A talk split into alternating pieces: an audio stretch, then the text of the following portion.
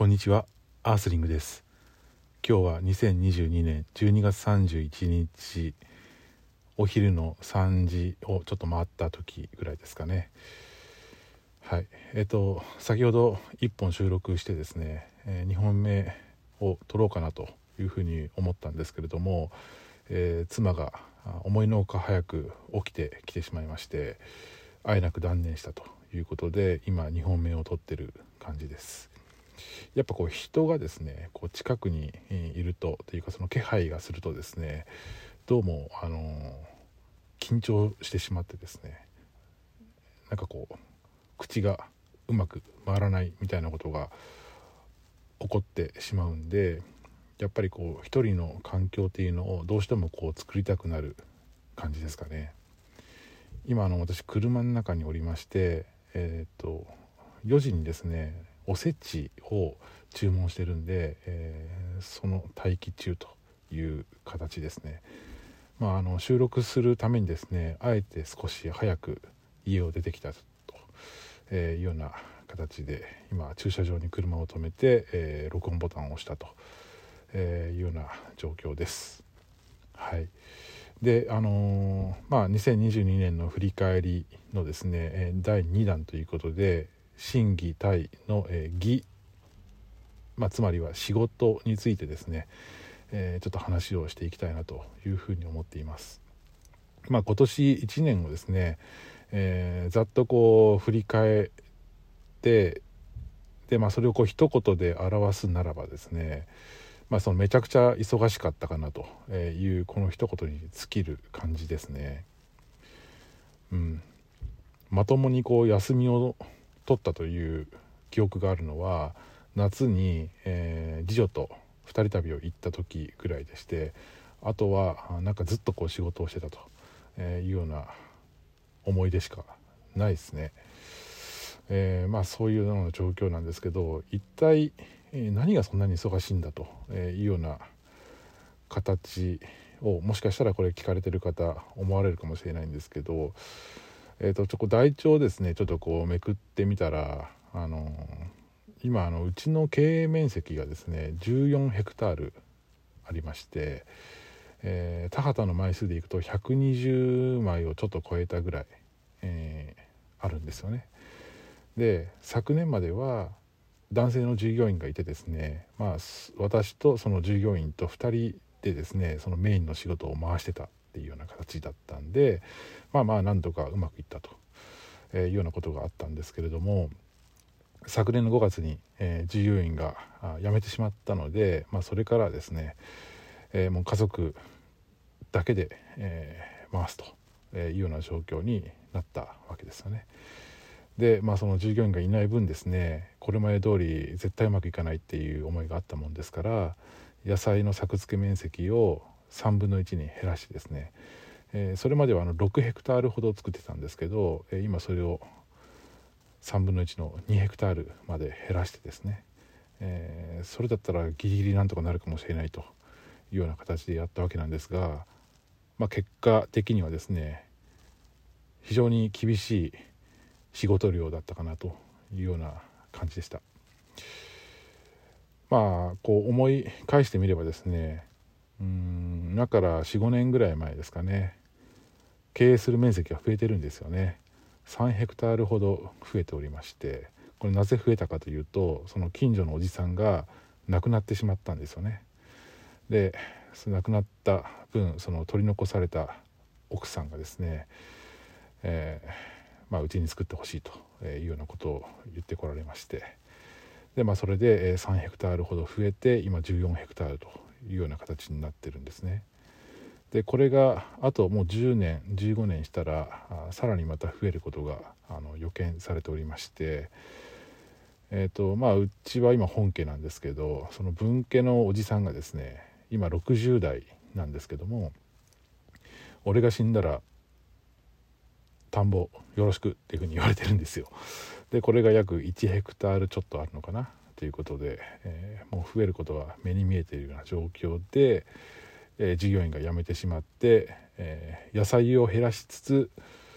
縮小路線に向かおうとしているっていうあの非常にこう自分の中でもこうちぐはぐなあ形をしてるようなちぐはぐな経営をしてるような気がしてならないんですけども現段階では、えー、新規にちょっと従業員を今すぐ雇ってどうのこうのっていうようなことは現段階では考えてなくてですねなんかちょっと別の方法をちょっとこう模索したいなみたいなこうそういう思いもあったりもしてるんですよね。で、まあ、あの私が暮らすこの村にはですね大きく3つのその農業のをなりわいとしている、まあ、組織とか、まあ、個人事業主がおりましてあの一つはうちなんですよね。で、えー、もう一つは、えーまあ、うちと同規模うちよりもちょっと大きいかな。ちょっと広い、えー、経営面積を持った、えー、個人事業主の家がありましてそこは60代のお父さんと30代の息子さんと、まあ、2人がメインで仕事をしているというような体制なんで、えー、経営面積は大きいけれども、まあ、2人体制の分だけまあまあうまく回ってるというような感じですね。で、えー、もう一つはですね法人組織なんですよね。この法人組織はこの村の中で、えー、農業をしていた、えー、大小のですね、え、農家、まあ、一部はその兼業農家の方もいらっしゃいますけれども、えつまりその後継ぎがいない人たちがですね十数件集まって一つの法人を作ったんですよね。でこの法人組織が、まあ、経営面積的には一番大きいんですけれども、えー、まあ、麦と大豆の部分について共同で栽培をしていくというような体制をとってましてお米については各家で以前やっていくと。そのような体制をとってるんですけれども私があの親元収納で、えー、収納したのはですね今から9年前になるんですけど9年前のとあるその村の農業者関係の、えー、集まりでですね飲み会があったことがあってその時にその法人、まあ、当時はまだ法人は化はされてませんでしたけどもこれから法人化に動こうかっていうようなタイミングの、えー、トップの方とですね、えー、飲み会の席で話す機会があったんですよね。でその時に言われたのは「お前のところは我々の法人組織には勝てんと。つまりは、えー、勝てんというのは方言なんですけどつまりは参加させないからねっていうふうなことを笑いながら言われたことがあってですね。でこれはどういうことかというと、まあ、先ほど言ったようにそのお前は跡取りだから跡継ぎだから自分であの経営していった方がいいんじゃないっていうのをまあ、含んでたんじゃないかなというふうにはちょっと思ってはいるんですよね。でもう一つあるのはそのお前のところの親父は頭が硬いみたいなことも 同時に言われたりしたんですよ。今父は76歳でもう足が悪くなってトラクターにも乗ることができないぐらい、えー、だいぶ、えー、来てるんですけれども今その法人組織のトップの人はそこから10歳、えー、下の世代なんですよね。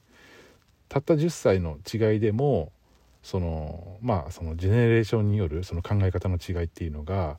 こう出てるような気がしててですね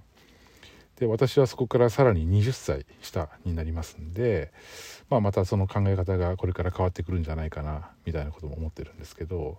まあまあそういうことをちょっと言われましてまあおそらくその当時、えー、その法人家のですねトップの人はですねおそらくうちの父が、えー、まだ現役バリバリの頃にだいぶその考え方の違いで衝突したんじゃないかなというのがこう容易に想像されるわけでして、うん、まあまあそういうねその一つの村の中でもですねやはりその世代による考え方の違いとか、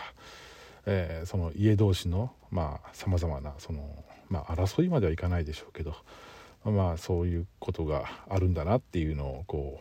うこう思い知らされた、まあ、ことだったんですけれどもまあそういうことがあったもんですからその法人のトップの人にですねそのような話をされた時にうん、こちらもですねその、まあ、右も左もわからないまだ収納したての人間を捕まえていきなりそういう話してくるんかよみたいななんかこうすごく何て言うのかな寂しい気持ちになったというか、うん、突き放された気持ちになったんですよね。まあタイは多分ないんでしょうけれどもまあそのようなことがあったもんですから、まあ、こちらもですね何くそっと、うん、そっちがそういう態度に出るんだったらこっちはこっちでやっちゃるわいぐらいのですね意気込みで、まあ、その拡大路線を走ってで、えー、従業員を雇用して一つの組織としてやっていこうかというふうに思ったんですけれども、まあ、蓋を開けてみれば、うん、従業員を辞めてしまって父はもう年老いて、えー、農業ができにくくなっていると。で残されたのが私だけみたいな感じに、え、なりつつあるみたいな感じなんですよね。だからまあこれについてはですね、え、これからも可及的速やかに、え、検討していかなければいけない話なんですけれども現段階では、うん、ちょっとこうすぐに従業員を雇うという方式を取るのではなくてなんかももうちょっと考えていきたいなというふうに思っているところですね。はい、ちょっとまあいきさつを含めてちょっと話をしましたけども、えーとまあ、その今年に限って言えばその最も忙しかったのはですねその3分の1に減らした野菜の分野だったんですよね。で、えー、うちはですねその秋冬野菜ということでキャベツとブロッコリーと白菜をメインにしてましてこれにプラスして3年前から白ネギを作り始めたんですよね。でこの白ネギをなぜ、えー、作ったかということなんですけども、まあ、いくつか理由があってですね。一つは、えー、まあ、その収納した時に、まあ、いくつか研修を受けた時にその講師の方からどうやって売り上げを伸ばして利益を確保していけばいいかっていう、まあ、手法をですねあの教わったんですけれども今ある野菜の品数を増やさずに経営面積を増やす。要は1つとか2つの、野菜をたくさん作って、え、取引先を増やしていくと、いう方法かもしくは取引先は増やさずに野菜の品数を増やすと。この2つのパターンでえ、やるのが最も確実ですと。一番やっちゃいけないのは新しい野菜を新しい得意先と契約していくこと。これが最もリスキーです。っていうことを教わってまあ確かにそうだなと思ってで最初はですね従業員もいたことです従業員もいたのでキャベツとブロッコリーの経営面積を、うん、増やしてですねそれをあらゆるところに持っていくとえいうような形でやったわけです。でこれが一定の成果を収めましてまあまあうまいこといったわけなんですけれども、まあ、その従業員が辞めてからはですね、えこれだけでは、うん、非常に厳しい状態。そもそもその納める時間がない配達する時間がないみたいなことになっていきましたので、え、まあ、予備として作っていた白ネギをですねえ、もっと拡充してお店の数は減らして要は取引先を減らして野菜の品数を増やしていくというような方式に、え、変更したんですよね。で、まあ、今年1年それで走ってみたところですねあの売上的にはあの非常に、えー、大きな成果を上げたんですけれどもそれに関わる、えー、それを達成するための労働時間っていう形で見ますと非常にこう忙しい、えー、状態になってしまったというようなことだったんですよね。一般的にあの白ネギのですね産地と言われるところはですね